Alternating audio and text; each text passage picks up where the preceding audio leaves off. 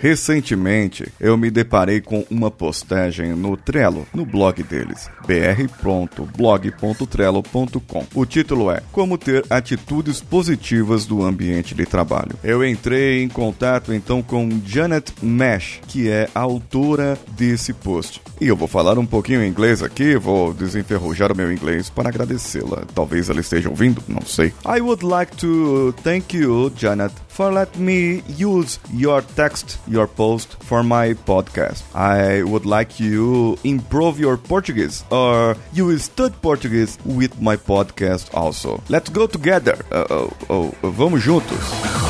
Você está ouvindo Coachcast Brasil. A sua dose diária de motivação.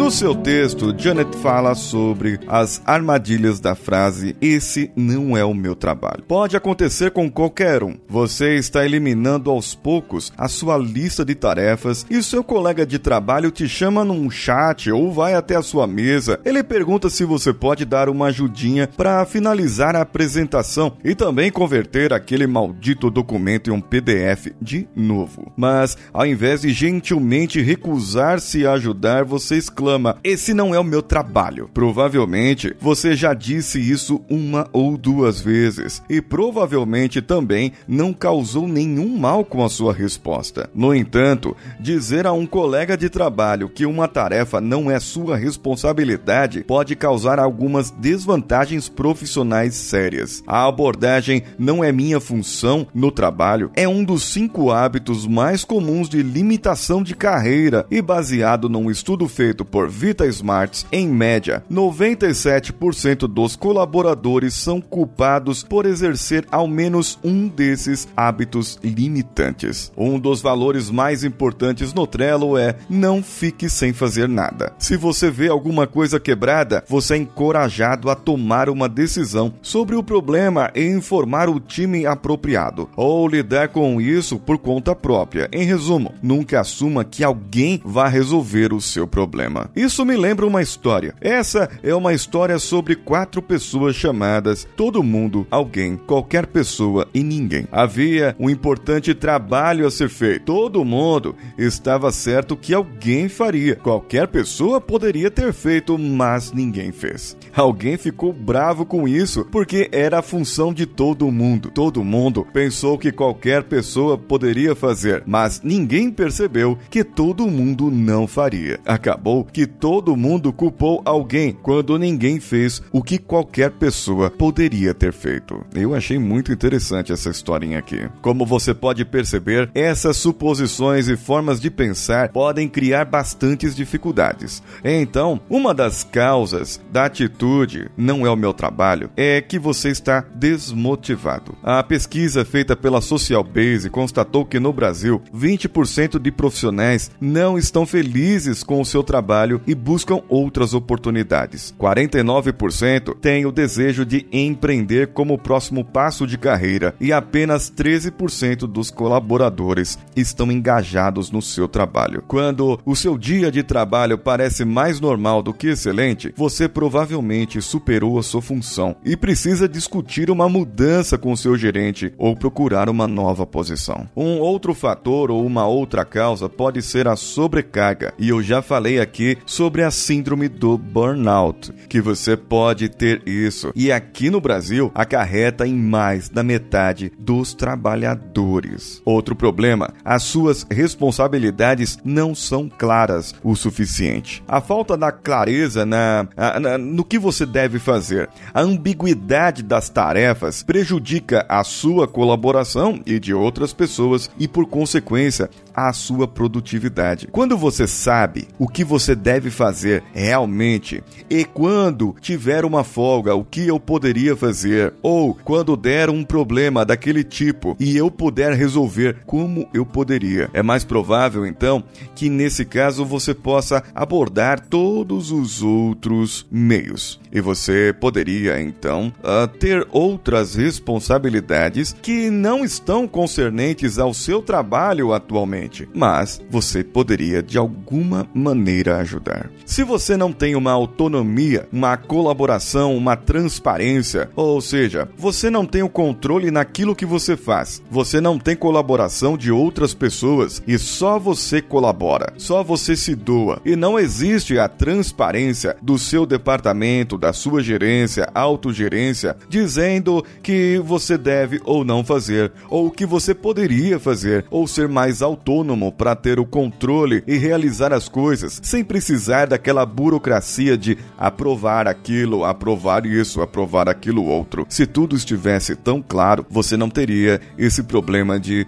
ah, esse não é o meu trabalho. O espírito do Trello é o não fique sem fazer nada. Michael Pryor é o cofundador e diretor de produto, e ele repete essa frase em todas as suas reuniões. Como essa frase, ele lembra cada equipe e indivíduo que eles estão capacitados para resolver problemas e tomar decisões sem uma hierarquia de aprovações. Isso rompe um efeito chamado silo e todos começam a colaborar, a ter responsabilidades para isso. Existem muitos outros meandros, mas eu quero abordar aqui o como você pode dizer não para aquilo que você deveria ou poderia ajudar, mas de uma forma melhor. Ao invés de você dizer, esse não é meu trabalho, vai tomar no pi e, e, e vai, entendeu? Não, não, diga não gentilmente. Muitas pessoas não estão acostumadas a dizer não. Isso é um problema do que chamamos de assertividade. Você precisa aprender a dizer não. Você precisa aprender a dizer sim na hora certa para aquelas que forem prioridades. Então, quando você for dizer não para alguém, diga assim: Olha, eu gostaria muito de poder ajudar, mas não vai dar, né? Ou ainda, adoraria participar desse projeto, mas. E aí você fala um contexto válido, porque a sua atenção é necessária em outro lugar. Não vai dizer que você precisa ir no banheiro ou que você precisa cuidar do seu filho ou da sua filha, se eles forem prioridades naquele momento e já são 10 horas da noite. O que é que você está fazendo aí fora do seu horário? Isso é outra coisa, outra questão. Coloque tempo para realizador versus o gestor no seu calendário. Isso mesmo, primeiro tenha um calendário. Se você tem notificações via e-mail, telefone, WhatsApp, você sabe então que isso é, é muito difícil você ficar monitorando várias coisas quando você deveria estar trabalhando. Se você é um realizador ou um gestor, ou ainda os dois, o seu calendário é a melhor linha de defesa. Faça blocos de tempo em seu calendário para finalizar o trabalho a cada semana, assim como um tempo em aberto indicando quando você está disponível para as reuniões. É, então compartilhe esse seu calendário e seja transparente sobre a sua energia mental, sobre o foco, para que você possa realmente ter foco e poder ajudar quando for necessário. Uma última dica: esteja aberto para mudanças e lembre-se, não fique sem fazer nada.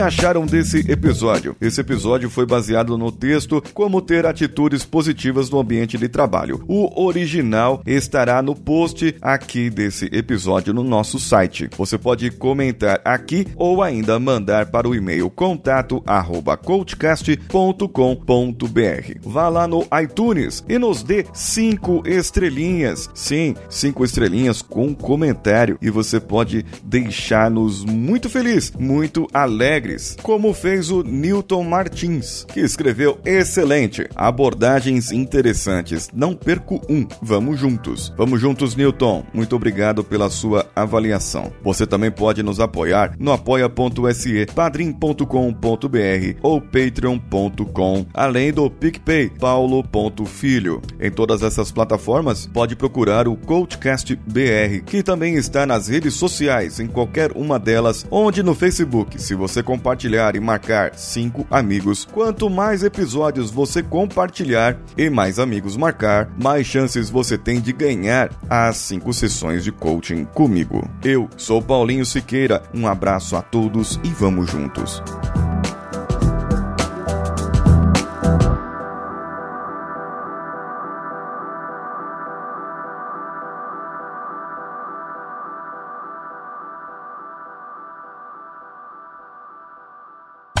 Você ouviu mais um episódio editado por Danilo Pastor, Produções de Podcasts.